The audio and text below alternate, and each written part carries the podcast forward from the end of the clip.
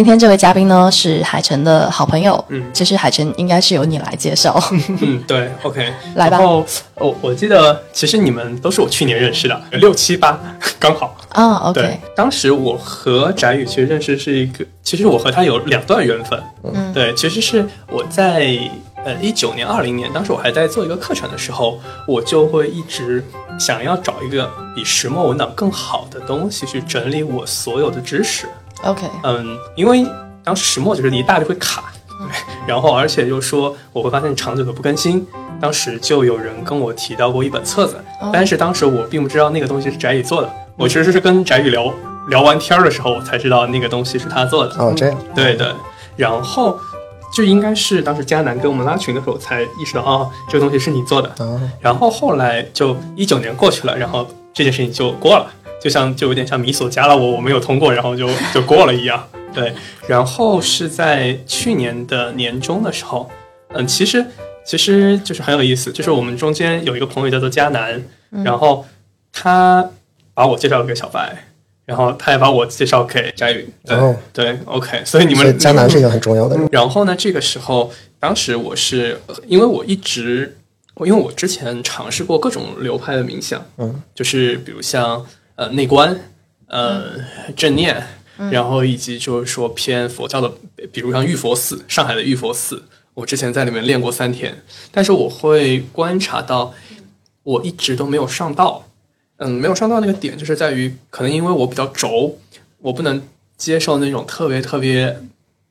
在我看来就能非常模糊或者迷幻的概念，嗯，那这个时候说服不了我自己。然后他们中间的一些修炼方法也会给我感觉佛里佛系的，嗯，对，因为嗯，在这里我可能去呃用一个例子，就是曾经我信天主教，但是我会去质疑这个东西是怎么回事，所以我就会去翻就是教会法的法典。那你可以理解我在面对嗯冥想时候，我会面对同样的问题。那后来我是在很偶然的情况下，就是看到了翟宇的这本书，谁推给你的？嗯，我这件事情好问题，我可能得翻一下聊天记录，嗯，但我印象里面。呃，要不就是迦南推给了我这本书，说这个写的作者很牛逼，或者就是说是我因为看了这本书觉得真的很好，然后我可能发在了朋友圈，然后迦南看到了，然后把你推给了我。啊，对，是后者。啊，后者是吗？OK，对，那就相当于我就是一开始作为一个安利粉，然后这样就嗯，当时看了本书，那那本书会让我感觉惊为天人。嗯，就是其实宅宇呃会的两个技能，嗯，是我最近。可以说是从去年到现在，我最想点的技能，第一个是信息是怎么传播，然后影响到我们脑子的。嗯，然后第二件事情就是我们怎么去改变我们的脑子。嗯，对，这两件事情，呃，映照在我自己身上，就是呃，因为我把呃，在我脑子里面那套天主教的神学体系或者信仰体系拆了以后，我一直自己没有办法再建了。嗯，就相当于我现在住在一个茅草棚子里面，我尝试想用这套方法去建。然后当时我就跟翟宇聊，我那次是和翟宇，我记得我们一开始打算吃个中饭。然后等我们结束聊天的时候，大概是十点钟左右。是对，就我们聊天非常开心。我们从就是从冥想，然后到人际关系，包括到最后去做偏投资或者套利，我们就整整聊了就是差不多十个小时。然后后来我们就就是一发不可收拾，就各种聊。对，然后就是包括就是他当时因为做这个生意，所以就我就成为他的早期用户，然后各种听课，大概就是这样子。然后提了很多很。有挑战性的问题，嗯，对，因为我当时我也很轴，我是尝试要去，就是建我自己的房子。这时候我就在问朋友：“你有这块砖吗？”对，嗯，他就他就烧了很多砖给我。那要不就让嘉宾现在正式开始自我介绍一下。好的，嗯嗯，大家好，我是翟宇，嗯，非常高兴受到你们邀请哈。然后我觉得海城已经。介绍的非常全面了，我甚至觉得之后我会沿用他的介绍，我觉得比我自己讲好。对我做了呃，我做了两个生意，第一个叫一本册子，是帮人写呃，去给人一个工具去写一些中短篇的小书，呃，也就是结构化的知识。所以刚开始想做的是帮助这种啊，因为我们都知道出版社的出书的流程很长嘛，所以当时在想说，一来如果能让每个人的这种。呃，也不能算碎片，就是在碎片和几百页的书之间的这种专题的小知识更容易被产出，而且更容易被网上去传播的话，那这个事情可以就是让这一类的知识，各种各样专题的知识啊，去得到更好的传播。啊，那么呃，所以我们就可以在微信传播呀，可以被搜索引擎搜得到，是这样一个生意。那这个生意现在还在跑啊，但是没有做大，当然有很多的产品的原因，我觉得。就啊，不用在这块儿细说了。然后第二个生意呢是做呃，刚才海城介绍到是做冥想，啊，我相当于做了一个流派叫心念冥想，啊，那但说是流派呢，其实它更有点像把这个，它更它它应该说心念冥想是一个帮助人去从一个不好的一个心理状态，去通过一些练习的方法去达到开心、平和和高效的一个所谓的活在当下的这么一个呃心理状态，啊，那么。这一类的练法其实历史上有很多，对吧？禅啊，包括今天我今天我们都听到的一些呃各式各样的冥想流派。那我们的特点是我们的整个解释体系是完全基于神经科学的，嗯，所以从某种角度来讲呢，我们也不太应该算是一个所谓的流派。就像健身之前它有更多的流派，但是呢，在科学健身出来以后呢，其实它更强调的是你这个这么练，你现在是什么状态，练完了会有什么样的肌肉效果，然后它就可以更具体的解释一个一个的动作。所以我们做的事儿有点像把，呃，从某种角度吧，把这个冥想和禅去，啊，去科学化，所以形成一个每个人都可以用的、自助的，让自己状态变好的一个心灵的修行方法。嗯嗯。那顺带你现在在做的这两件事，我们就以后者为例吧。就是，呃，我还蛮好奇的，因为在之前有了解到你，呃，整一个的很学霸的经历。我想知道，就是你你怎么就会想着说要去做冥想这件事情？然后他他是因为什么原因或者是故事让你说你要走上冥想创业这条路？对，嗯，那这个最早要从学冥想开始嘛。嗯，就我当时在斯坦福上学，因为出国嘛，你本身就要处理很多的信息。对，然后我又管很多事儿，我管一个社团，然后同时要这个文化的冲击，学英文，然后找工作，就是乱七八糟各种的事儿，所以。呃，事儿多了你就容易乱，乱就容易焦虑，所以那时候很焦虑。我有一个哥们儿呢，他的状态非常的好，也美国人，我就问他，就说他怎么管理自己，因为他的事情也很多。嗯，然后他就说他练冥想。嗯，然后那时候我对冥想就是认知不太深哈，然后因为那时候国内也就是知道这个的也不太多，我们会想说什么打坐呀什么的，反正就听着挺玄的。呃，但他比较巧呢，他是。那个之前在桥水基金工作，然后他的老板呢叫瑞达利欧，嗯啊，现在就是很多中国的一些读者也听到，是因为这个人写了呃一本书叫《原则》，然后啊现在蛮有名的，呃，但那时候没有什么人知道，那是一三年，然后他就跟我说，呃，我就看了一下桥水基金，好像管理一千多亿美金，然后这个人呃很成功，然后他转述了一下瑞达利欧的原话，是说。呃，他那时候练了应该四十四十五年左右吧，现在也差不多练了五十年，练了呃很长时间的冥想。然后他原话是：冥想是他成功最大的秘诀。所以呢，我朋友就跟我转述了这个话，所以我就好奇心很强嘛，嗯，就是因为在我看来，那不就是干坐着嘛，对吧？那么跟焦虑和这个好像成功为什么会有这么一个关系呢？但但既然就我我朋友是一个我觉得很聪明的人，我就愿意信他，那我就去呃去去尝试了一下，对，是这样一个开始。那么怎么转变到开始教冥想呢？一来是自己练完了，我记得练到第三天的时候，就我的焦虑就可以很明显的感觉到有这种被清空的感觉。因为当人焦虑的时候，你其实是比如说看天也不是天，天进不了你的眼，就它能进它能进你的眼，但是进不了你的心，你不会感受到这种外界的美好。我练到第三天的时候，就你会觉得，哎，这个草怎么这么绿？这个天怎么这么蓝？就脑子不再不断的去转这些有的没的的这 这些事的，然后当时就觉得，哎，不对，这这玩意儿肯定是有点什么作用，虽然不知道是什么作用。是对。那当然，在在之后呢，这个过程中会有很多，就是今天我们听到的一些冥想的好处了，让我更专注啊，啊，让我这个思维更有条理啊。但我觉得更重要的是，可能就是创业的时候，因为吃了很多苦嘛，那在这时候就是你其实比较能很好的调整自己的心态的，因为当你比较稳的。就当你在最下面，不管上面怎么有各种的成功失败，但你最下面是相应更容易平静的。那这种感觉我很好。然后，所以所以我就开始教，刚开始就是教一些战佛朋友。那时候在一六年啊，然后后来就是有媒体知道这个事儿，然后就开始找我。所以我是算，我觉得应该是中国比较早的在呃网上去传播冥想的呃这么一个人。当当当然就是说也写了书嘛，这是为什么怎么认识的海城。是这么一个背景，那当然就说在教的过程中呢，发现哎有很多的问题，你其实用传统是很难解决的。是对，呃，就就不论是用当时我学的叫超越冥想，用什么这个什么超越意识啊、神意识啊，或者你用比如说一些简单的说法说，呃，这个不评判啊，呃，觉察呀，嗯，呃，呃，就就就像刚才海城说的很清楚，就是说有各种流派，但他的说的过于抽象，然后就导致大家比较难难 get 到。然后我当时就在想说，OK，啊、有没有可能去优化这个体系？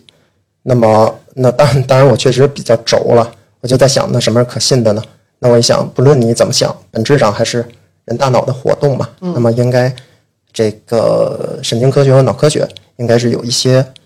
一些启发的。所以我花了一年半吧，其实陆陆续续到现在就是连研究在教一年多两年的时间，就去看神经科学的近差不多二三十年的理论，然后这个理论里头有很多很有意思的东西。然后，所以我相当于是一边在教教了很多人，一边呢，那这些人会有很多问题和反馈。一方面我自己又很懂冥想，我的感觉很好；另外一方面呢，嗯，我又做了就是很少有冥想老师去做这个科科学研究嘛，我看了很多最新的 paper 是啊，那最后把这些花糅合起来，就形成了这么一道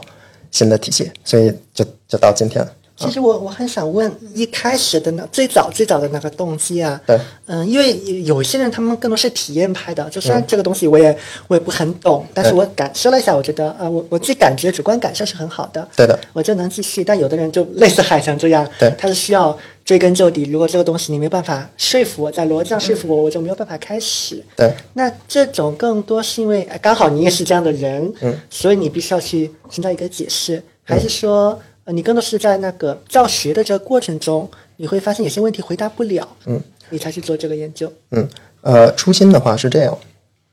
呃，我自己的话，因为我自己的感受就很好，所以用传统的其实就够了。嗯，但当你很懂的时候，其实你自己就很明白这个东西能解决很多人的很多问题啊，焦虑也好啊，呃，一些其他的一些呃人需要自我梳理啊，或者所谓的得到解脱啊这些问题，我就你就知道这是解决最快的路径，但但你可能说不清楚。但我自己呢，又把自己去解决了，所以其实呃，我觉得最早的一个初心还是一个，我觉得有点像利他心吧，就是你就觉得这么说有点臭屁，其实但多少就有点那种这个所谓的这个这个这个这个有点普度众生的感觉。用商业的说法呢，就是你看到了一个比较大的一个问题需要解决，因为你看到有很多人因为今天信息太多了或者怎么样，去得到解决，又没得到解决啊，因为现在大部分人还是很焦虑，所以你就在想这个事儿卡在哪儿？就我的初心是一，我想帮人；二，可能有一点点的私心，就是说，呃，就是因为我还是也比较追求可能 impact，追求这个影响，就希就这本质上这跟帮人也是呃差不多一样的事情嘛。对，那么，那我相信我就看到一个特别大的问题，我就想这问题卡在哪儿了，所以主要是这么一个东西啊。你你记得最早的那个就是 Ghost，你思考那个具体的事件吗？因为在我听起来，这个感受就很像我体验过一个好东西。对的那不管是从我普度众生的角度，还是说商业化角度，我要去营销它，我都要嗯就把它卖给别人嘛。但卖的过程中，你会发现有的你说服不了。对的那一定是遇到那个你说服不了的人，那个事件才会勾起你的这个思考。嗯，当时那个具体的事件是什么？你还能回想起来吗？因为因为是这样，这个就有点像，就当你去用比较模糊的东西去解释的时候，嗯，呃呃，显然我记不记不清具体的人，因为我教过太多人了，嗯，但是就是就大家就会有各式各样的很发散的问题，嗯，就比如说我如果想教你健身，我我不跟你说肌肉怎么组成，对吧？我说你这样就获得生命能量了，这么打一拳你就获得能量了，或者你用功。然后这个功是一个阳刚的感觉，然后你教完了以后，这个学生一定会问你说：“哎，老师，你看我这个就是阳刚吗？”或者你你你懂我的意思吧？就是就就这种感觉的很难达成共识。那具体到冥想呢？那这种点就太多了。嗯，你比如说，假如我说，呃，你看啊，我们的人呢意识是有层级的。嗯，按照传统的这个这个我最早学的超级冥想那一套，说我们刚开始呢，普通的时候是一个就是普通意识，然后之后是超越意识，然后之后好像是比如说神意识。是那大家再问一个事儿，说，那我怎么知道是什么意识，对，对吧？那传统的也有描述说这些意识特点是什么，但是呢，那大家又会问说，哎，比如说你练习的时候，你可能能达到这这个状态，那我就达到了。那达到了呢，你可能过会儿你忙会儿别的，它又是别的状态，那这个你要不要达到？你要不要达到这种什么更高级的这个意识？你人要，或者说的再大白话点儿，你人要安静，要放空。我是不是每次都要放空？嗯那有的人就说是，有的人就说不是。是那我也得回答呀，对吧？那因为放空又特别的难去追求，那这些问题你其实没有一个背后的一个理论基础，它就特别难的回答对，。就但这要不要就是要不要放空？要不要放空？要不要包括冥想，还有就是贪爱，哎，对就是，你要不要放下？你要不要放下自己一切的这个欲望？嗯你这就包括我不评判，但你一定一定会，你就会问出一些问题，说 OK，那我都放下，那我图个啥？那不就出家了吗对？那难道我就要让我的学生出家吗？就这些问题呢，它重点却不是一些是和否，是为什么是和为什么否，以及在什么场景下该是是，什么场景下该是否。那这些问题就是我不断的想这些问题，不断地难以回答，我就发现说不对，这肯定是有些底层的东西出了问题。对，啊，听听起来好像是有两类信息，一类是因为有些概念它并没有界定的很清楚，就导致大家没有办法去做分类，是像那个类似意识层级，是的我我现在是在神级还是在还是在普通层级，我没有办法去做一个对号入座的这样一个动作。然后还有一类好像很多就是预设条件的，就是 if 我达到怎么怎么样，then 我就可以去做。这样的一个动作，就是它的很多条件不清楚，所以就会导致说，定义也不清楚。对，对我我我什么时候该放空，对吧？如果你告诉我那个 A 条件下我应该应该放空，B 条件下可以不放空，但好像没有这样一个解释。小白的总结特别到位，就是两类问题，一个是是什么，对吧？你你不论说觉察也好，你说一个什么超越意识也好，它是什么？它它到底发生了什么？嗯，呃，那如果专光凭感觉就很难定义清楚。对然后第二个呢是为什么？我如果比如说我要修炼觉察，我要修炼什么超越认知是啊，我要不评判，我为什么要不评判啊？我我应该放下自己的欲望，我们为什么要放下自己的欲望？因为如果不加为什么的去信说哦，我要放下，我要断舍离，那我断到什么程度？嗯，对吧？因为这些，当我练的时候，我其实不用解答这些问题，对吧？因为我自己就是说，哦，断的差不多就得了，嗯，对吧？但是你如果在教很多人的时候，很多人真的会问这个问题，而且你如果不去回答的话，他真的就断这断断断就 就就就就全断了，嗯，对不对？对，这个就是今天呃，就冥想领领域就是就很有意思的一个点，因为你真的会对别人的一些选择去去呃造成一些影响的，嗯，所以就就就需要很谨慎。哦，因为因为我我就如果联想联想着那个，比如说跟那个人格类型这些相关的知识，你去做下结合的话，我就大概能够猜想那个人的画像。他大概面面对的就是类似于我们这种很轴的、嗯。很爱追根溯源的人，因为有的人其实是不需要的，是的，就只要他更多是一些偏向于情感导向的人，就是你这个老师，我整个风格主要是喜欢的，是的。试了一下，我觉得不恶心，然后感觉还可以，我就能按照你的 做，然后做着做着，你就会觉得感觉还不错嘛。对的。但就会有人就不行，你一一定要告诉我这个整个逻辑是对的。怎样的。如果你这个逻辑里面有一个有一个那个闭环，我过不去，这个事我就没有办法开始。对，小白总结的就特别好，所以呢呃，而且而但这两个其实不矛盾，嗯，就你的可以理论很清晰，但是你的态度又很亲切，嗯，比如说今天我的点是我的理论很清晰，嗯，那我的人呢还是有点刚，所以所以就是我的人还做不到像，比如有一些呃这个身心灵，比如大师啊或者怎么样，他的这种说，哎呀，比如说你一切就摸摸头是不是？要 乖，摸摸头。要最重要的是要发现自己，最重要是爱自己，对吧？可能就是说他也说了跟，其实也跟没说一样，但是他的这种给你关爱的这种感觉是很好的。明白但是本质上这两个其实不矛盾，所以我其实也尝试把我自己变得啊、更更更温柔温柔温柔一点吧。对，嗯，这块就是我还有一个朋友，下次我也介绍你们认识，叫 Richard。嗯，他就是他本身是做偏阿德勒心理学的，啊。他是看问题看得非常明白，但是他会在跟人交互的时候，会让你感觉到他非常友好，嗯，为你考虑，对对的，哎，很有意思。对的，嗯，哎，那我我听下来感觉好像是你在用一套很理性的东西去做，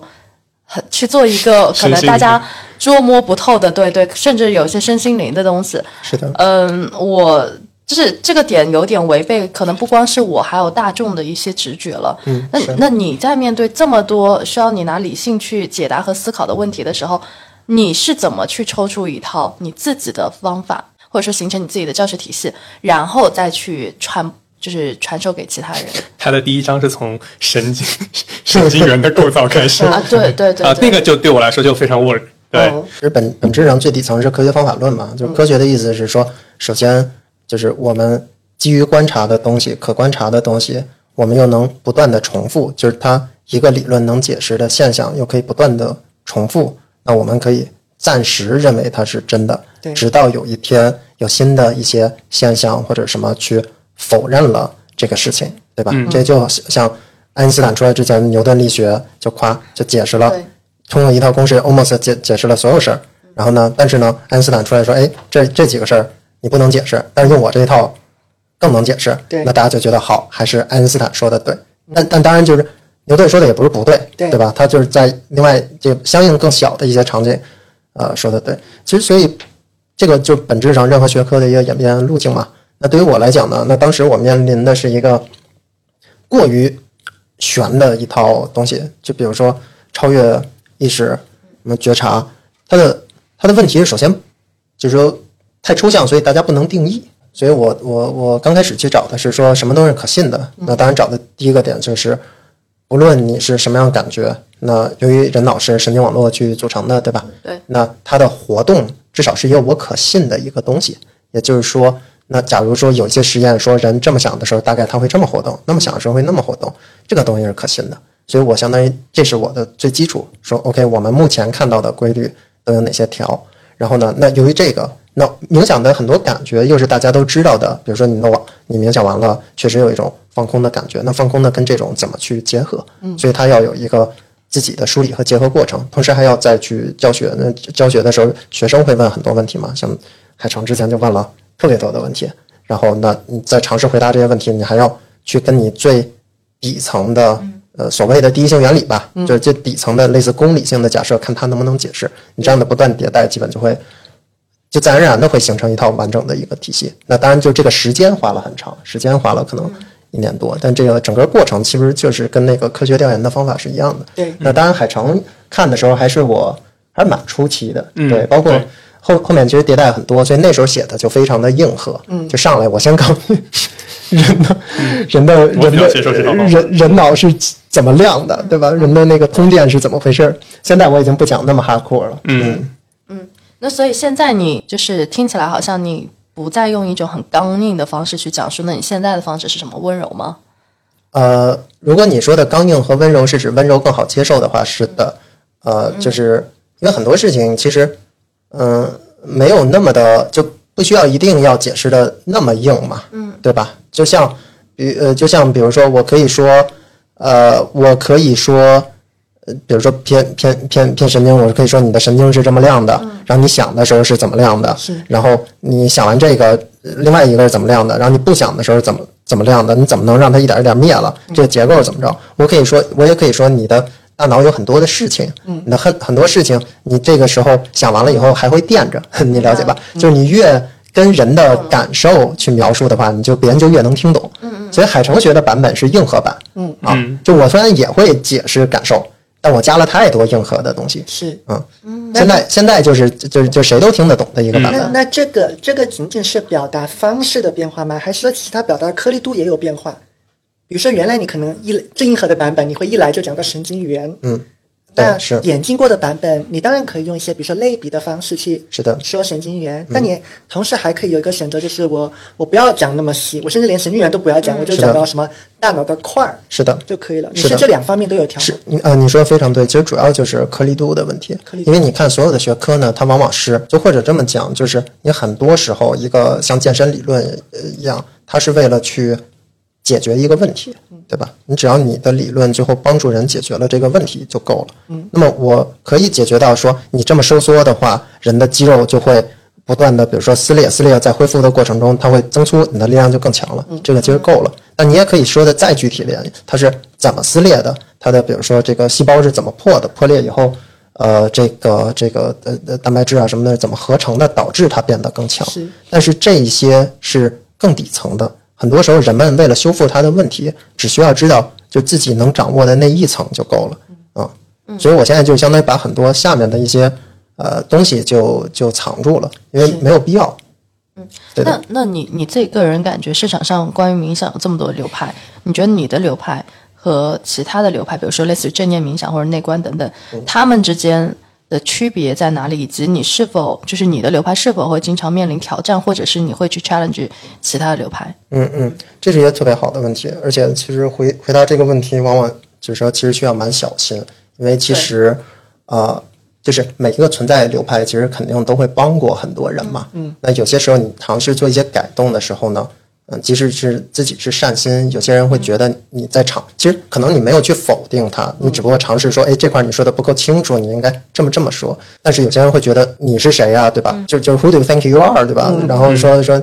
这个禅都这么有用，你尝试去那个什么嘛，颠覆吗？还是怎么怎么样？就是你的身份没有合法性去是的是的，确实会有这样的声音，呃，不是特别多，因为我我我解决的，就我解释还算比较清楚，但一定会有，因为大家对帮助过他的人和事物都有很强的情感，对，呃，那么所以所以在解释后面的之前，其实我我一般会做一个就是声明，就是很显然我并不是为了尝试去否定或者是去颠覆什么。那么如果从就是大家的区别来讲呢，我觉得我们先要宏观的，嗯，去理解一下，就是冥想也好，或者是一个人想比较好的去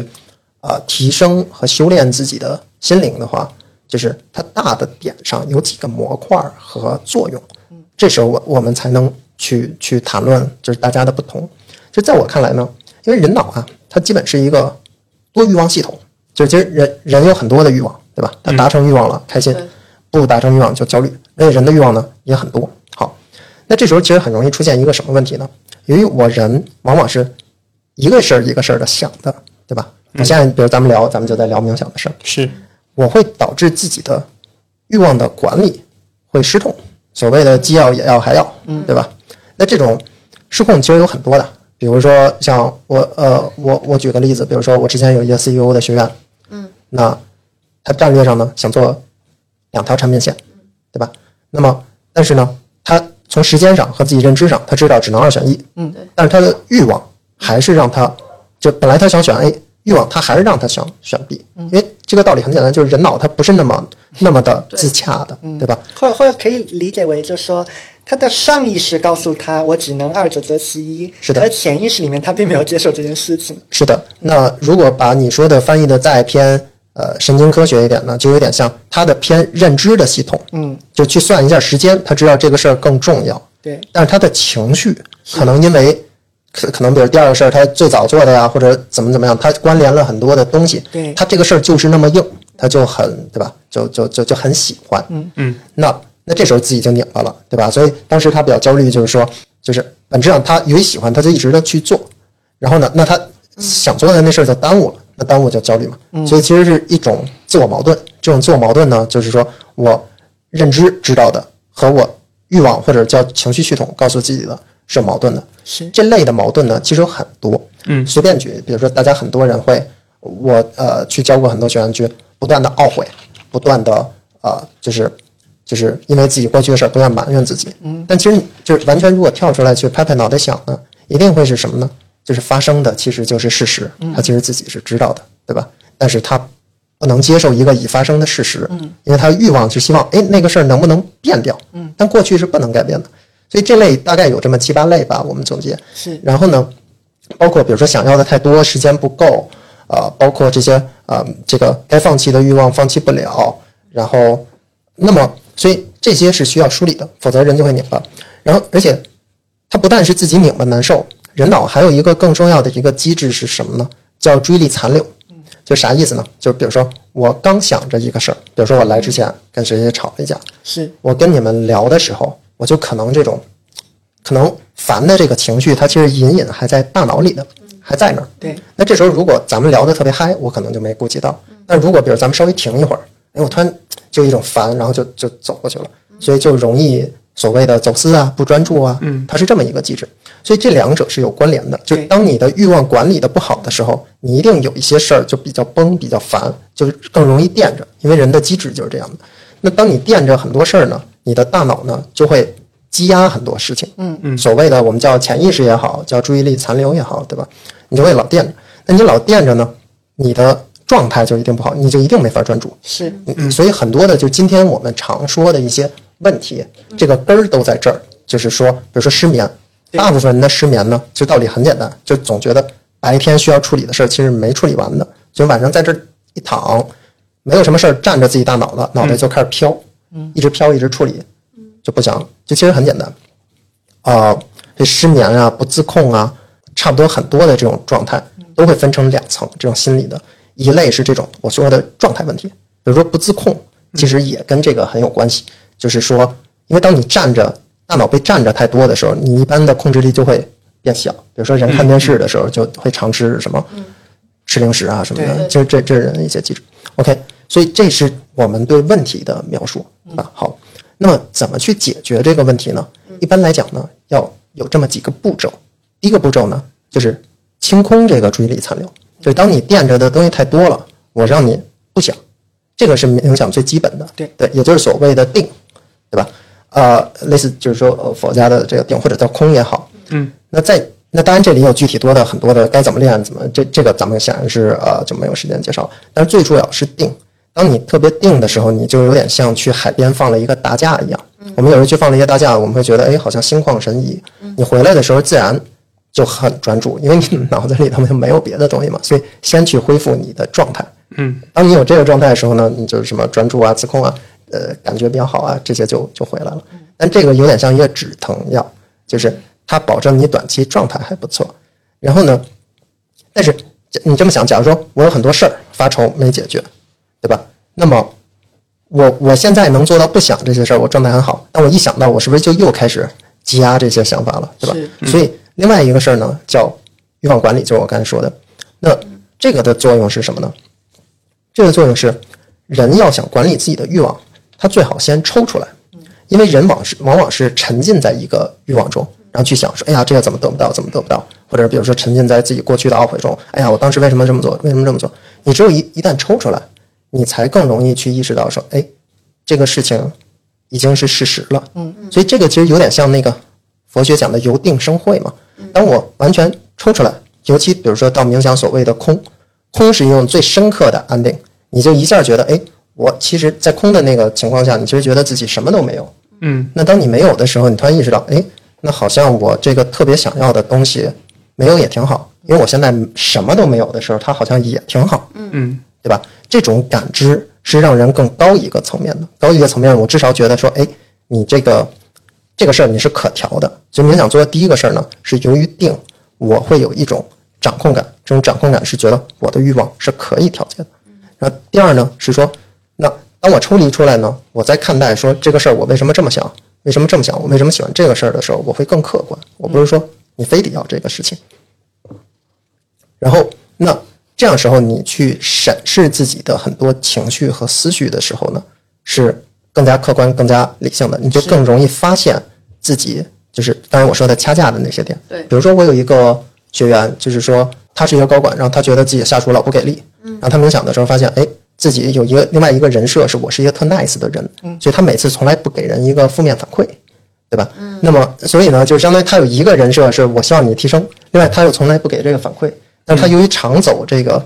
这一条路，他就发现不了说，哎，这俩我掐架了，所以这个自我矛盾就一直让他很焦虑。所以呢，我们通过自我审视，就更容易发现这个扣儿，然后再打开这个扣儿。嗯，所以这是就在我看来一个所 almost 所有的体系应该有的一个完整的一个框架。是。对，就是人有一堆的自我矛盾，嗯，人解决的问题是打开自我矛盾。那么你需要先定，先定以后呢，你对自己的念头会比较敏感，然后你也能更以平和的方式、平常心去审视自己的念头，以及更容易调整自己的欲望，是这么一个修复的一个一个逻辑。当然，修复的过程就是还是就是就是有有有这个很多了。我有一个，我有一个特别想想要追问的一个问题，就是如果把宅宇的这个体系本身也当成一个产品来看待是的的话，这个产品它整个创造或者说它迭代，它也有分阶段嘛，而且大的这个版本的改动，它一一定是一种跳跃式的，啊，是呃，一定是有一些关键的事件，是的让你发现好像突破了一些之前没有打开的一些思维上的一些扣。嗯那如果这么想的话，你现在回想哦，你的这个理论的迭代，它大概是分了几个大几个大的版本，嗯然后每个版本它的那个卡，当时你的那个卡点是卡在哪里的？当后来又是怎么解决掉的？嗯，这是一个特别好的问题。嗯、因为我还没有就是特别系统的总结过，所以呢，我可以就是先呃回答我想到的嘛。嗯。啊、我觉得肯定第一个点是说，就是冥想是什么，在干啥？就所有人都知道冥想要清空，你到底要清多空？什么叫清空？对嗯对，你在清空啥？这个东西就需要被解释。那那当然，这个就就那就很多的调研了嘛，就是人人脑是怎么样？你清空的时候又在发现啥？发现完了，你你怎么就空了？然后你你是怎么着去抑制自己的一些想法？这就是一大套，这是第一个阶段。嗯，然后然后这个阶段，那当然这个阶段又耦合了一个教学阶段，因为你想明白，你不一定能教明白。是，然后你去你去教大家的时候，就是你会发现，比如说刚开始我教到海城，海城就特开心，我靠，你这个对吧？那你教到其他人，你说这这什么玩意儿，对吧？这个这个什么神经元什么的，跟我有什么关系？对对你，因为你要需要按照别人这个呃这个习惯的方式去一口一口的去去去给别人嘛，不能一口吃个胖子。所以呢，这个第二阶段就是这个磨合这个体系。嗯，对，所以呢，呃，那那当然磨合体系是一直会磨合，所以从理论体系第一个阶段就是哦，想清楚了是这个，然后再想清楚说哦，那冥想说可以让大家专注什么平和，那这些又是怎么回事？因为这些你专注和平和的时候，其实你已经不冥想了，对吧？就是你这么想，我们专注的时候，我们是在现在在对话嘛，我们现在又没有在冥想。对那么冥想的这种延迟性的效果是什么？你为什么会会去？大家所谓说，好像我就能更觉察，我更知道你现在跟跟你在互动，我这种觉察有意义吗？那这是后面的问题。哎我我我能不能这么理解啊？这个呃，如果我们是分阶段在处理这个问题的话，对，好像第一个阶段是在回答定义的问题，就是对解释什么 how 啊 what 啊，对还有什么 to what extent，对类似这样的一个问题。然后你做的就是我们去做大量的调研，然后拿一些科学的一个事实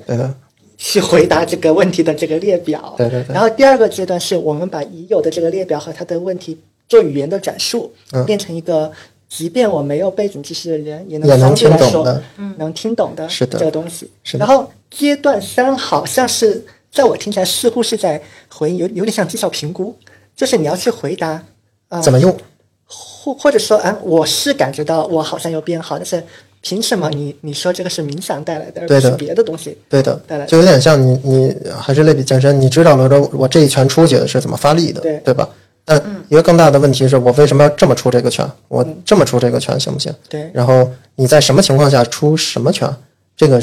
就是也是需要回答的嘛。嗯你想要专注的时候，你什么时候觉察，什么时候不觉察，是怎么回事儿？那这是第二个阶段。然后这个阶段后来也解决了，嗯，有解决又就又过渡到这个呃第三个阶段，就说，哎，已经给大家觉察的不错了。那但有时候这个效果也出来了，大家就就就推荐人嘛。嗯但推荐完了，发现有些人他是长期抑郁的，是对吧？那长期抑郁的，你不是说你觉察觉察，你就你这事儿就解决了，因为他病根儿在那儿，他的心结、自我矛盾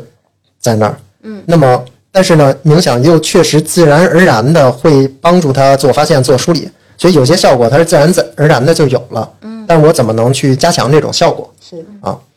所以差不多是这么三个阶段。嗯，那么所以其实刚才因为我觉得我说的有点啰嗦，其实反而没在回答那个你所那个刚才问题。嗯，就是如果我们这么去看，就其他的体系是有点什么呢？禅在我看来呢，是把啊、最早的怎么练说的特别特别的清楚啊，就是就是说呃，就不能说是就就就它有很多的各式各样的方法，就练定是练不错的。然后定完了，你不是要自我观察吗？他们关也关的不错，嗯。然后他们到说怎么自我梳理，好像在禅里叫法，好像是啊。这个其实我也不是专家，就怎么梳理，梳理到什么状态，这个就开始五花八门了。因为这块就是在你脱离神经科学的角度，就是就就太难说。然后正念呢是这样，今天这就不说超越冥想，因为超越冥想就是其实知道人也不太多，呃，然后正念是我觉得在就正念的核心是什么？觉察不评判，所以我觉得他们是这样，他们强调的观有点太多，就讲到底你得先安定下来，我才能客观的观察。但是他们说他们就有很多的观这个观那个的，所以导致他们如果练定的话，他们练的就是就是我个人觉得是这个不是特别那个什么的，明白？对，因为你需要定了以后，你才能比较平静的去观。嗯，然后那他们有观有很多技法，然后由于这个正念今天的体系其实跟卡巴金有很大的关系，卡巴金是把这个影响有点去宗教化了。嗯，但去宗教化里头呢，在宗教它其实尝试解决一个事儿，就最后你在往哪儿练，你练成什么样的状态。我不知道它是出于什么样的目的，但是在今天的正念体系里面呢，就那一部分就完全没了，就变成是说我就觉察。那这个事儿其实就很有意思了，就是我最后在，就包括你看他们的解释说活在当下，活在当下说就总是说活在当下，因为我吃饭的时候我就要感受这个呃吃饭的美好啊，或者是对这个。那这样其实你如果这么延伸的话，就自然造成一个点是什么呢？我把活在当下变成了感受当下，或者觉察当下。那这样其实造成什么呢？说，比如说，假如说我有未来的欲望或者什么的，就自然，对吧？就那所以人就容易相应的更抽离和飘，因为它整个体系里没有后面说，OK，你到底在修到什么目的？不像比如说，哪怕即使是宗教里、佛学里有什么修到圆满啊，怎么能咱们对不对两说啊？但它是有这么一个的，对所以今天就没了。那那当然就是还是回到我刚才说的，因为我有时候去这么比较的时候啊，往往都比较敏感，因为总会有人去 challenge 我说，哦，那其实你是不懂禅和不懂正念，对吧？因为有些人其实你该这么这么理解，但但其实我想说的是，恰恰是因为如果一个事儿好多人都可以有自己的理解的话，对吧？那其实说明我们要更好的把这个事情去去说清楚。嗯，对。所以如如果你让我泛泛的来说的话，目前看到的是主要是这么的一个偏重。我我其实其实你刚才给我的那个侧重点还蛮新颖的，因为这几年就包括我知道呃国外有一个非常有名的冥想啊，对内观对呃内观，对对对，呃应该是非常非常的风靡。然后我之前有听过一期呃关于他们去参加了这个内观嗯的一个很奇妙的感受，就它的点在于哪里呢？就是我不知道超越冥想是否会有这样的一个。就是这么夸张的感受啊！但是，呃，我问过且问过身边朋友参加过的那个参加过那个内观的朋友都说，当你进入到那个状态的冥想的时候，你身体会有股电流在那边是。呃是游走我。练过两次，对然后被又是一个清华的生物学搞生化的朋友们跟我说，那个东西就是嗯。因为你整个人就是没有特别多的干扰，你的皮肤上哦，所以他的那个感官，我理解为他被无限放大了，是吗？所以你你有更强的一个意志。人的注意力是这样的，人注意力是一个层级的一个过滤系统。嗯，就是说，咱俩说话的时候，并不是说我的什么内脏啊，我的皮肤就不给我发信号了，而是而是就是他的信号，由于被我的视觉、被我脑子里、呃关于米索的概念什么完全的，就我完全注意力到这儿，其他的就一层一层的去关。嗯，所以我你你你了解我意思吗？但我们可以做一个小实践啊。现在我们拿出五秒钟，你们也不想我，我也不想你，你就突然的去把注意力移到自己的手指尖，五秒。你有没有能发现，就是你是能感觉到手指尖就是有一点那种类似麻麻的这种感觉的，就有跳动，嗯，对吧？可能有些人强点，有些人弱点，但是都能感觉到的。所以这个就是注意力的机制。所以呢，那么当你那咱们其实还没关的嘛，咱们还没说真正彻底的这个冥想。那当你冥想去关的更透彻的时候，你你是可以做到啊、就首先它不一定做到。你要只是为了清空的话，你不一定要去感受身体，因为感受身体就有点跟气功啊，跟跟那些去呃在一起了。它有其他的一些功效，但本质上它是可以更片面的放大你某个部位的这个感官信号。那这种感官做到更极致呢，它其实都不只是皮肤上的，因为如果是顺着那个角度去走的话，其实我们都不用西方的这个这个这个体系。其实，比如说体育大学是有一个研究四十年，就现在还有的一个，就是研究各种导引术，因为中国最擅长这个嘛，他研究的很系统，而且还有那个这个这个教授级别的，是可以教的。你说是马王堆汉墓那个导引术吗？就是那种汉代的，就就从古代的导引术演化到这嗯嗯对这代的气功，就是各种各样奇怪的姿势，就对你可以可以有种汉墓发掘的帛书就是这样。是的，可以有动功，可以有静功。其实我们换一个角度理解，其实太极本质上就是自己注意力的导引加上一个健身操。嗯，瑜伽呢，其实就有点像一些拉伸动作加上注意力的导引，也是因为这些导引给了你很多很有意思的这种感觉。嗯，那你刚才说的 vipassana 呢，就是有点像是，呃，给你这个关到一个地方，手机什么的都没收。对，那本质上是先冥想，先冥想就是你没有外界的信号了，然后它有点像静功，但是这套静功呢，其实如果真的是想体验这个的话，直接学气功会更 strong 一点，因为本因为本质是一样的。嗯，我我刚我刚刚在想一件事情啊，就是我们如果不做任何的评判，就是各个各个体系，我们其实都没有问题，只是说针对不同的人群哪一种，它的就是吸收效果会更好一点吗？是。我我现在能不能这么理解啊？其实如果对于一个做就是冥想他已经有过体验的人，而且还体验过不错的人，是。其实哪一个都无所谓。嗯，但是如果是在零到一的这个阶段，嗯，好像，而且而且他又是一个恰巧对这些东西会会比较在意的，就如果逻辑上说服不了我，我没有办法投入的，嗯，那一类的人，好像用现在翟宇的这一套方法会更适用一点。是是，就好像就今天大家学科学健身，我这个效果肯定容易比比我去学少林拳会更容易一点嘛。嗯。啊，其实一一个道理。这样为什么就是当时那个海城，包括我我有不少学员都是属于就之前一直学，但但学不会，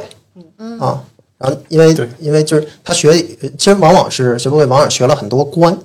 学了很多观做观察，但发现定不下来，然后他又不知道怎么回事儿。嗯，哦，这么说您您理解吗？就是我非常讨厌不给我解释原因的教学。对，就是因为今天就啊就咱不说什么体系啊，但但本质上就是说有很多的方式方法是跟你说，你观察这儿，你观察这儿，你想象一下湖泊，你想象一下什么哦，你本质上一直在琢磨事儿，我知道。但你琢磨完了以后，你也觉得哎放好像放松了一一会儿，对，但你不知道湖泊和葡萄之间有什么本质的区别。是的那是不是我把它替换成类似苹果，是不是又能实现同样的东西？是的，因为翟宇这套东西其实有很强的这种目的论的色彩。嗯，就是我自己一直在做所有的事情的时候，我一直会在想的所有的问题，嗯，其实都是一套基于功利主义的内在逻辑。就是如果说。就是 ROI 嘛，就是如果说我要最后要有这个产出的话，那我怎么样以最省力的方式，嗯，达到那去达到这个目的？所以我特别厌恶忽悠，就是这些你所说的基本上所有的流派我都尝试过，我就会发现。我我用另外一个东西来说就就比较好，就是用宗教来说，就是我最近其实因为在尝试去构造我偏私人化的信仰的时候，我这个时候去重新想宗教，我就想到一个很有意思的点。我把宗教作为一个互联网产品的话，其实它的内核可能就是从零到一就只有一点点，但是它为了去维持一个这个东西更加大规模的存在，它有高昂的管理成本。比如你想想，受洗就是拉新，对不对？然后呢，嗯。去 去教堂就是留存，是的呃你要知道，就是其实你如果说入了教会，他们经常会参搞活动来促活，对吧？然后还能转介绍，对。然后那你会发现，就是但是我要的东西，举个例子啊，如果我要得永生，这套逻辑其实那套管理成本对我没有意义啊。对，它投入了巨大的投入，但是它的产出其实是对我来说不直接。嗯，对。那所以这是为什么？就是呃，我会对嗯、之前我学过的有一些流派会存在一些就是用起来不好的点，是因为它让我投入了非常高昂的管理成本去理解什么叫做放下。就包括我觉得我在练的还不错的时候。他就会跟我讲，你这个东西就会产生了叫做执迷和贪爱，就是他引入了特别多的佛教概念，但是佛教概念，嗯，本身理解佛教概念又是有成本的，嗯，对，就就有点像你为了理解得永生，这时候我现在给你从亚伯拉罕开始讲起，对，那你这个时候就管理成本就非常高，是。嗯，然后所以我我刚才想到一个比较典型的场景，好像是，甚至我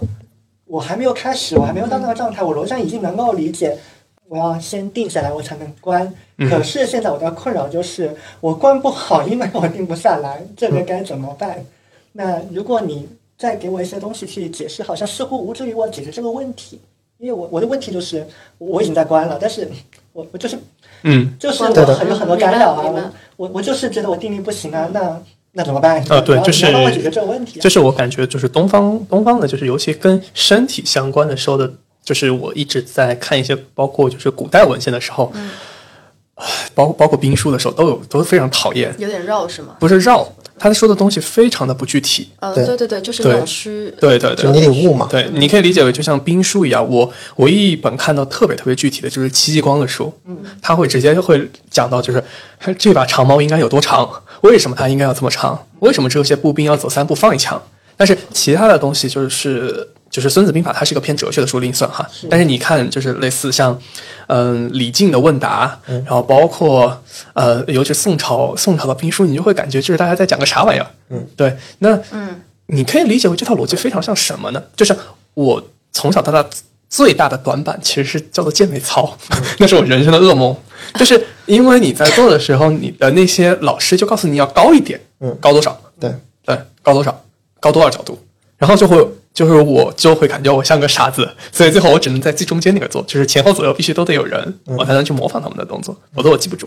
对，是的。所以刚才海城明白。嗯，提到宗教啊、那这里其实就很有意思，就是说，当像今天我比较了解意识了，然后我自己做了一套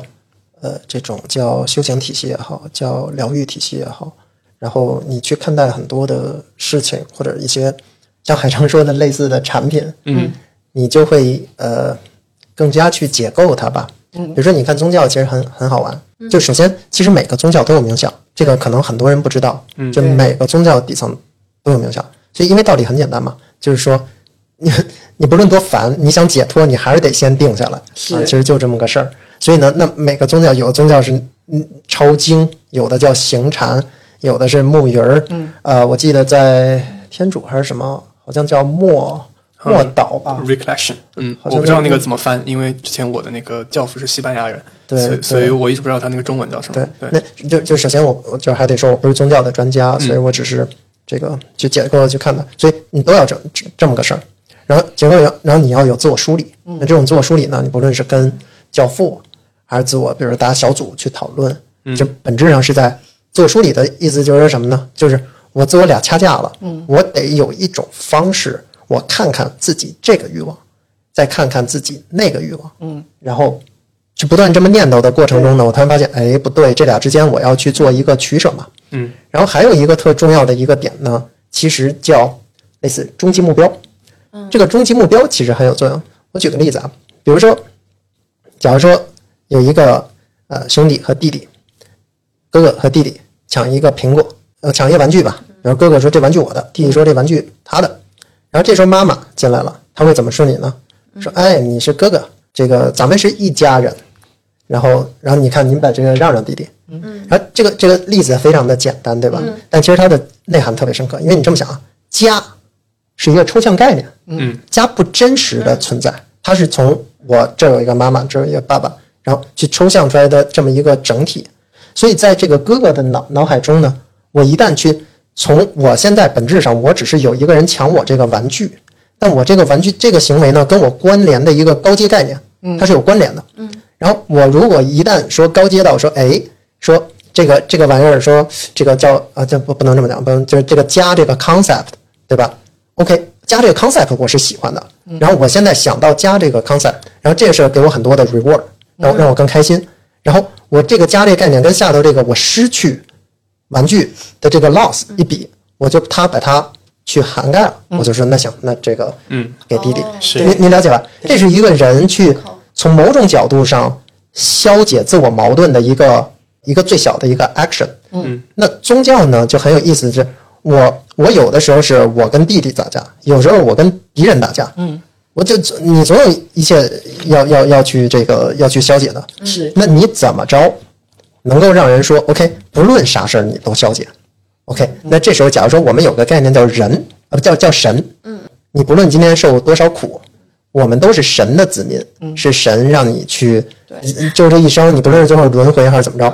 对，那你其实从大脑上，你其实就说哦，你就可以把自己很多冲突和矛盾的事儿去弥合掉了。我说 OK，我这儿有一个更大的目标，这个更大的目标可以盖住这些小目标。是。是。对。其实它是这样，就是说，呃，我们每个人其实都对于投产比非常的敏感。嗯，其实他尝试在这个天平里面加入了一个，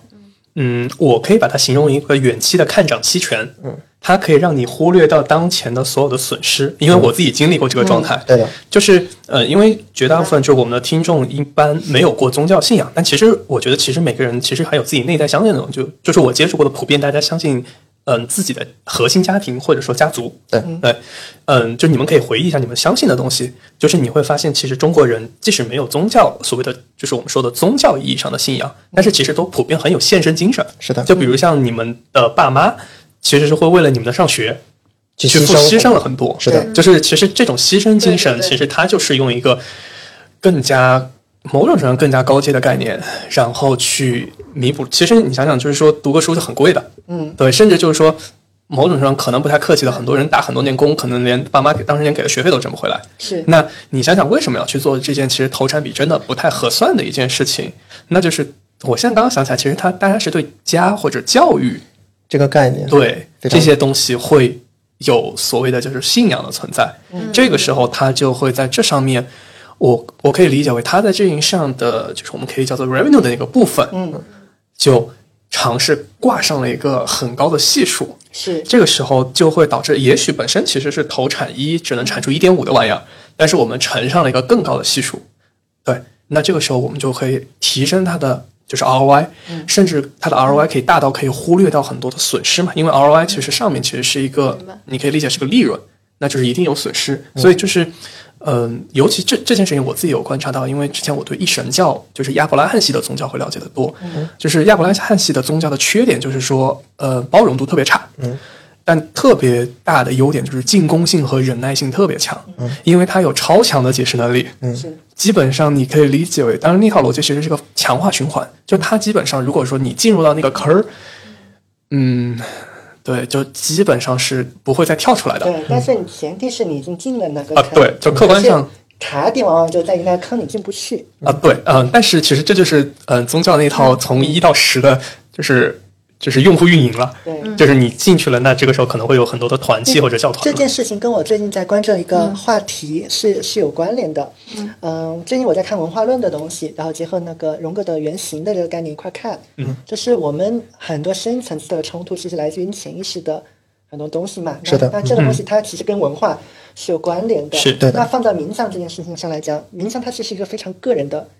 对。体验。是的。所以在西方的，尤其是非常讲个人主义的那一套文化里面，大家是比较容易内化的。对。对。但是嗯，中国的文化其实是不讲个人主义的，嗯，很少讲个人的体验，会讲就集体的融入，嗯，包括它其实中国是一个很世俗的一个对的。文化，它是要求一些很具体的是的，东西的，所以天然的大家潜意识里面跟这种啊，你就求你个人的非常主观的内在的体验啊，就当下，你不要问那么多的目的，不要问那么多功利，它是有排斥的。嗯，我觉得，我觉得它更像是一套巫术，就是巫术的一个重要的特色，就是说因果论，就有点像我今天拜佛，明天我就要结果。哦。对，我我觉得你说的这个事儿是这样，就是说，首先呢，嗯，这个不一定是一个东西方的差别，它是一个，因为你这么想，不论是乔布斯学冥想，其实也去的印度，对。然后中国的那这这个这个禅也好，这个这个气功也好，那就更源远流长了，对不对？所以其实，在历史上一直是。就很明显，就大家想到 spiritual，想到什么，其实都会认为是一个 Oriental 的一个事儿，是东方的一个事情。是即使在西方也是这么觉得的。当然，当然这个这个比较大的国家的文化，这是一个就是特别难的事儿哈。但从我的主观感受上，就即使今天的西方，呃，就也是很功利的部分也还是很强的，因为道理很简单，资本主义嘛。嗯啊，那么我觉得你提到的，就确实说今天好像。呃，在中国的社会会相应，我们每个人都会有一个感觉，功利性更强一点。我觉得这本质上是这个马斯洛的马斯洛金字塔的那个那个演化的步骤。嗯，就是说，就说白了，就是当当你穷日子这个没去改革开放，从一穷二白到今天的时候，其实你没那么多有的没的的。嗯嗯在就你这么讲，我不需要有那么多矛盾的排解。嗯，我昨天没饭吃，今天有饭吃，有饭我就开心了。嗯其他的我压根儿就顾不上。是但为什么到今天就有点崩了呢？对吧？就今天好像就 almost 中国所有人都是焦虑，因为这些被满足了，然后我就需要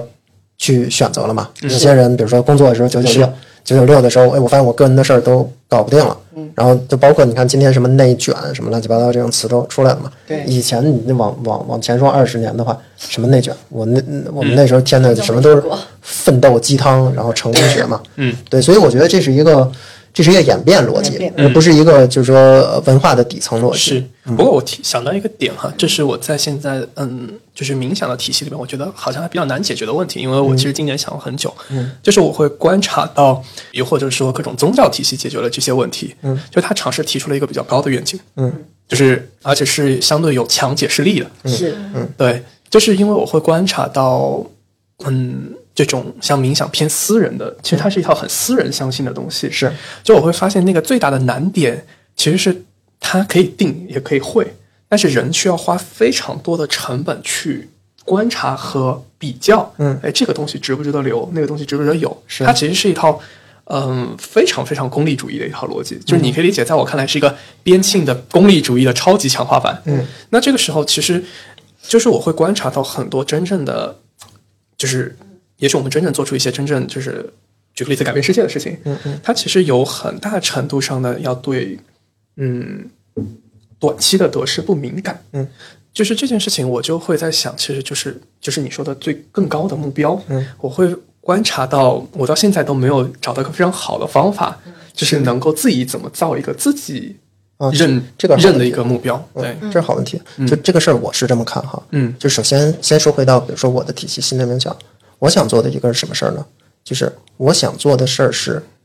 价值观中立的嗯修行体系。什么叫价值观中立呢？比如说，有的人我愿意世界大同，愿意想的特别远，我为了世界大同，我可以牺牲掉自己的很多的短期的也什么什么嗯什么什对么东西。有些人我愿意生活美好，我愿意这个这个叫什么？这个就是家庭和美吧。对，啊不，家庭和美谁都，呃嗯就我愿意说，今天我喝杯茶，我就体会这个茶的美好；明天喝杯酒，就酒的美好。未来的事儿，我其实不那么计划，活在当下。但是我们，呃呃，这两个都可以活在当下。对，对我用远期的时候，我天天写着选择远期，我也可以，就是我虽然想着远期，但我可以之前每一天每一个步骤的去去完成，我也在活在当下。所以你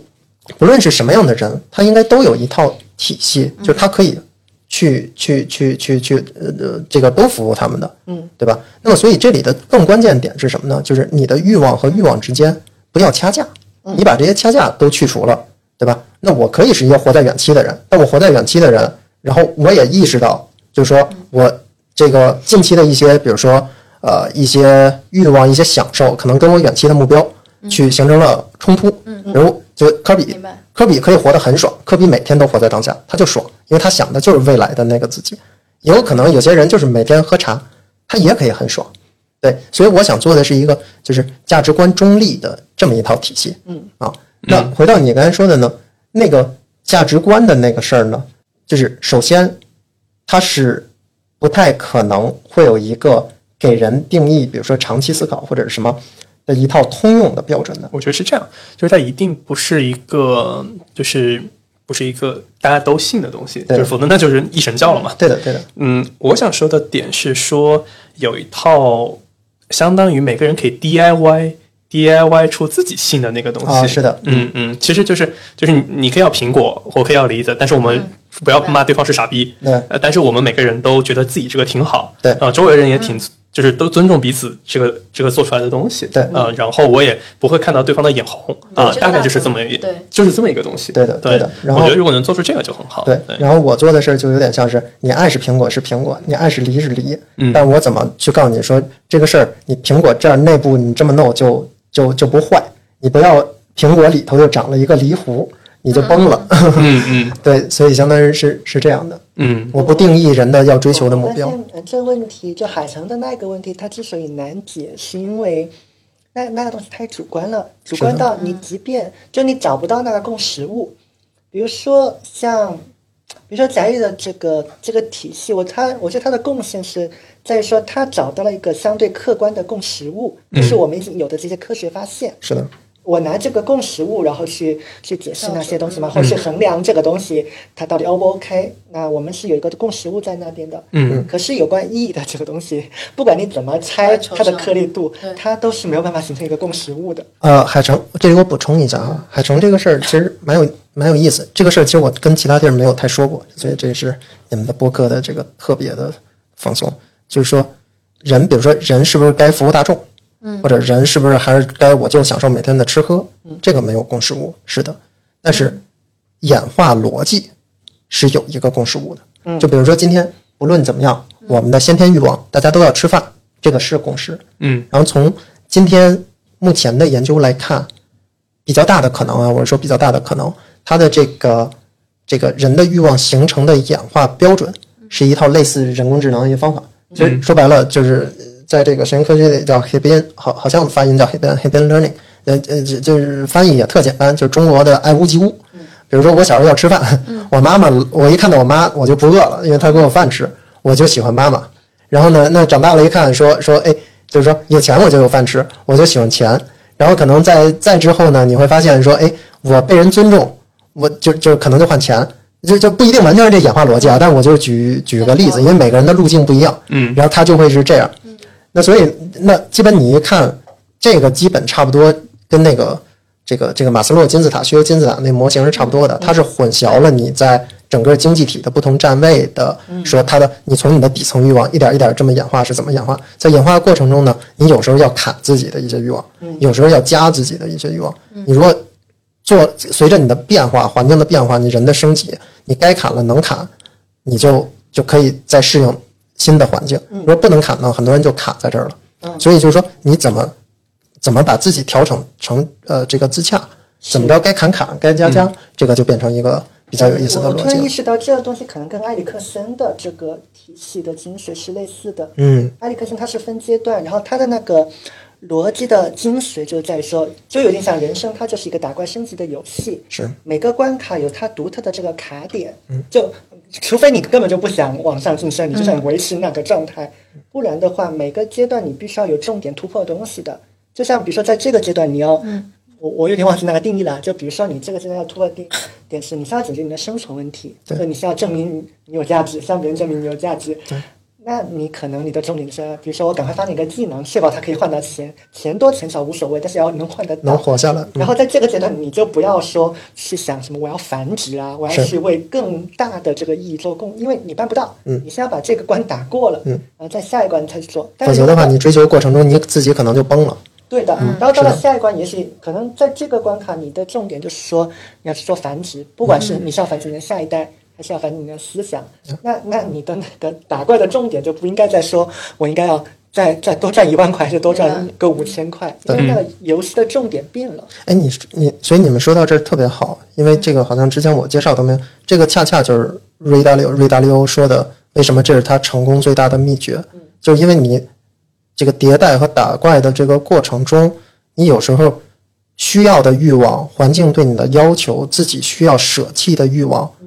是不一样的，它是会变化的。这个变化中，你如果该舍的舍不掉的话呢，你就就卡在这儿，就一直难受。是所以冥想本质上是帮着你去这么迭代的。对，那你迭代的快，你就打怪就打得快，打怪打得快，那你就更容易成功。当然，这个成功不一定都是说商业的成功，因为每个人想走的自己的路是不一样的嘛。对。但是差不多是这么一个逻辑，就是顺着自己的一个内心和迭代，然后迭代的更有效的这种意义的一个成功。嗯嗯，感觉时间差不多，我最后补充一个点，就是表达一下感受吧。就是我觉得刚才那个谈到的一个，就是演变的逻辑非常好。这个点是整一场播客聊下来给我思考比较大的，因为之前我会呃我自己不是经常写文章之类的嘛，然后你你文章你需要思辨，然后你思辨的过程，我我我不以别人为参照物，我们就说以你自己为参照物，你过去的十年前的那个思想和你现在的这个思想，包括世界观、三观，呃，都发生了一个很惊天覆地的这样的一个变化。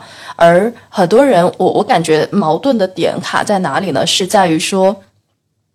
没有办法接受那种改变。也没有办法接受内在的冲突，具体的体现形式是在于说，身体里会存在很多重的矛盾，是。对，就是你当你的一个人身体里存在多种矛盾的时候，他他就会掐架。对，而这时候其实为什么人有时候会会卡住嘛，就是在于说他接受不了那个现在的那个可能世界观。我就举举个例子，他接受不了现在的世界观和以前的世界观呈现出了一个今天的改变。嗯，就是可能他我们有句话很搞笑，说你终究变成了你最讨厌的样子。对，其实他当中这个玩笑归玩笑，但是它潜在的含义其实也是再去表达我们今天说的演变。如果你不变，你变，你依旧还保持原来的那样的一个一个自我的状态，它真的是好事吗？真的可以顺应这个环境带给你的冲击吗？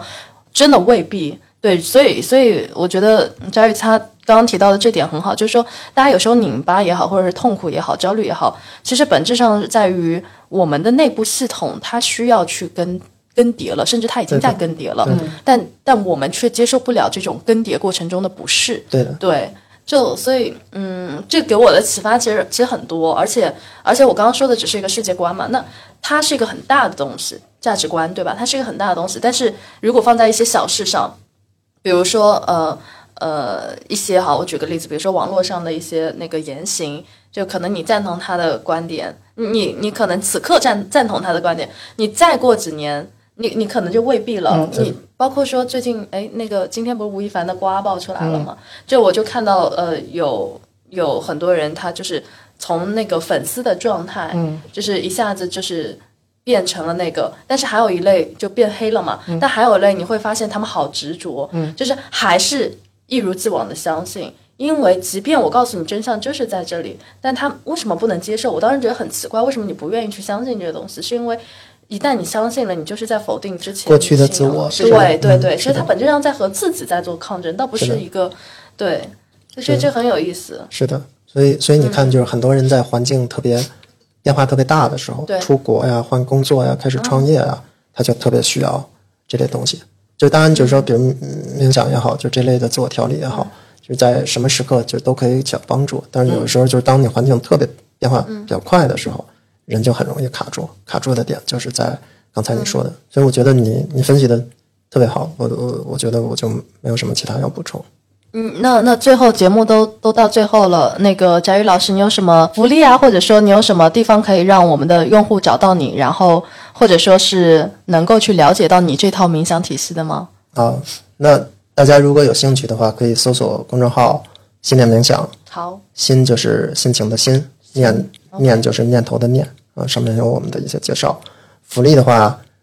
我很 open，你们说了算。如 如果如果大家有有兴趣的话，我觉得可以优惠嘛，大家可以到时候那个加我们的那个我们有助教，然后有兴趣的话，可以每个人给这个一百元的优惠，只要提你们是从空无一物过来的就可以。嗯，好的重复一下啊，公众号“心念冥想 ”，OK。如果有朋友想要了解的话，也可以去，呃，也可以在评论区去回复。然后也很感谢今天佳宇老师抽出宝贵的时间来跟我们讲这么有意思的，就另一个角度来讲这么有意思的冥想。对，所以非常感谢。谢谢